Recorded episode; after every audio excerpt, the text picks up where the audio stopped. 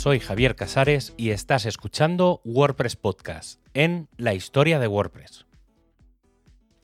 The Blogging Software Dilemma, el dilema del software de blogs, es el título de una entrada publicada el 24 de enero de 2003 por Matt Mullenweg en su blog, un texto que dice lo siguiente. Este sitio está empezando a crecer y crecer y la compatibilidad hacia adelante últimamente ha estado más en mi mente. Hace varios días este sitio pasó 20.000 visitantes únicos y más de 70.000 visitas desde finales de agosto. Recientemente convertir todo, excepto el Fotolog, a XHTML 1.1 y estuvo bien, pero no es el mercado lo que me preocupa. Mi software de blog no se ha actualizado durante meses y el desarrollador principal ha desaparecido, y solo puedo esperar que se encuentre bien. ¿Qué hacer? Bueno, TextPattern se parece a todo lo que podría desear, pero no parece que vaya a tener licencia bajo algo con lo que pueda estar de acuerdo políticamente. Afortunadamente, B2 barra Cafelog es GPL, lo que significa que podría usar la base de código existente para crear un fork, integrando todas las cosas interesantes en las que Michelle estaría trabajando en ese momento si estuviera disponible. El trabajo nunca se perdería como si desapareciera de la faz del planeta dentro de un año. Cualquier código que hiciera sería libre para el mundo y, si alguien más quisiera recogerlo, podría hacerlo. He decidido que este es el camino que me gustaría seguir. Ahora todo lo que necesito es un nombre. ¿Qué debe hacer? Sería bueno que tuviera la flexibilidad de Movable Type, el análisis de text pattern, la hackeabilidad de B2 y la facilidad de configuración de Blogger. Algún día, ¿verdad? Tan solo unas horas después, ya al día siguiente, Mike Little dejaba un comentario en esa misma entrada. Matt, si dices en serio lo del fork de B2, estaría interesado en contribuir. Estoy seguro de que hay uno o dos más en la comunidad que también lo estarían. Tal vez una publicación en el foro de B2 sugiriendo un fork sería un buen punto de inicio. Menos de un año después, Matt actualizaba su entrada para añadir la siguiente frase. Actualización 2003 12 26. Esto se convirtió en WordPress.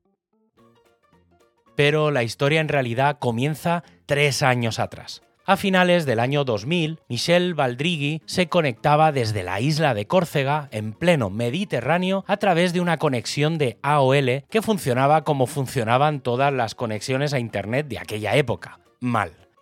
Como pasaba a la mayoría de webmasters de la época, probar todo era la única opción y quedarse con la que más se acercaba a lo que necesitabas, la solución.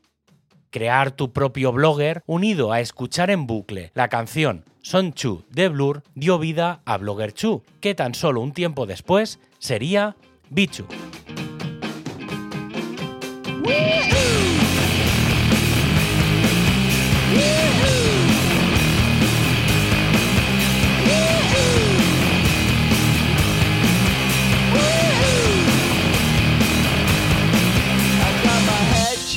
En junio de 2001, cuando ni siquiera Matt o Mike habían publicado sus primeras entradas en sus respectivos blogs, Michelle publicaba el siguiente mensaje. He comenzado el desarrollo de B2, una alternativa PHP más MySQL a Blogger y Greymatter.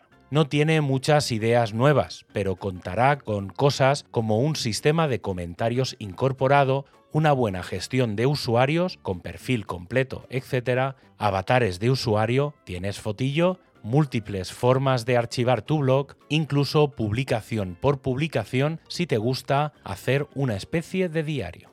La instalación será fácil, simplemente editar un archivo de configuración, cargar todo y ejecutar el script de instalación. Y ahí lo tienes. Pero, ¿te gustaría un panel de administración? Allí estará, lleno de opciones. ¡Ólala! B2 estaba hecho con PHP y MySQL, lo que permitía leer y mostrar la información desde la base de datos directamente, sin necesidad de regenerar ficheros como les ocurría a otras plataformas. Y ese dinamismo permitía la publicación casi de manera inmediata. Lo malo es que su desarrollo sobre PHP iba sobre la marcha, ya que él en realidad no conocía por completo el lenguaje de programación, y años después reconoció que no entendía por qué WordPress seguía haciendo algunas cosas como él las dejó, siendo tan mal programador. El soporte a la API de Blogger en 2001 era imprescindible ya que el lanzamiento de cafelog.com fue gracias a la importación de sus contenidos de Blogger. Esto llevó al lanzamiento de la versión 0.2 el 3 de julio de 2001, con una limpieza de errores añadida la funcionalidad de título de la entrada y la creación del script de instalación. La licencia GPL ya en febrero de 2002 fue un cambio de paradigma. Hasta ese momento el software se distribuía bajo un copyright suyo, pero queriendo mantenerlo gratuito y colaborativo. La decisión para elegir GPL, por descarte, fue la que posteriormente permitiría su evolución y legado. En siguientes versiones, el soporte a los trackback, creación de los pinkback y los primeros parches de un tal Sax Mat hicieron que se lanzase la versión 0.6, pero estar sin trabajo y caer en una depresión lo llevaron a una desaparición repentina de Internet. A principios de 2003 estaba claro que Michelle no iba a volver. Nadie mantenía B2 ni le dedicaba tiempo a los parches de seguridad que necesitaba. Internet evolucionaba, pero ese pequeño software se había quedado parado en el tiempo. Varios forks de B2 aparecieron. Por un lado teníamos B2 Evolution desde la versión 0.6.1 de François Planck. Por otro, B2 de Doncha o Kaoim, un sistema multiusuario que además usaba Smarty como sistema de plantillas, algo que posteriormente se convertiría en WordPress MU. Matt publicó su post, Mike lo contestó y durante casi un año no tuvo más comentarios. El 1 de abril de 2003, Matt creó una nueva rama con el nombre que le había dado su amiga Christine Tremulet, tan solo unos días después. WordPress. En SourceForge podemos ver aún los restos de esas últimas versiones de B2 en las que se basó WordPress, junto a las primeras versiones del propio WordPress. Por un lado, el desarrollo de B2 0.6 y algunas versiones menores con los primeros ficheros de WordPress 0.7, 0.71 y 0.72, heredados de las versiones 0.6, 0.61 y 0.62 de B2, hasta encontrar WordPress 1.0 Gold y Platinum WordPress 1.0.1 Miles o las ramas descargables de WordPress 1.02 Blakey y 1.2 Mingus, con su versión menor 1.2.1. Un detalle importante del repositorio del código de SourceForge es que, aunque la URL inicial es CafeLog, el nombre del repositorio actual es WordPress y tiene una explicación. El 23 de mayo de 2003, Michelle publicaba en CafeLog el siguiente mensaje.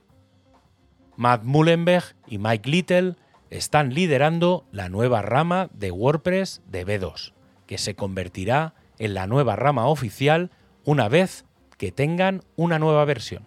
Si quieres ayudar con WordPress, no dudes en ponerte en contacto con cualquiera de ellos. Y para acabar, ya sabes que tienes todos los enlaces para ampliar la información en wordpresspodcast.es. Un abrazo y hasta el próximo programa.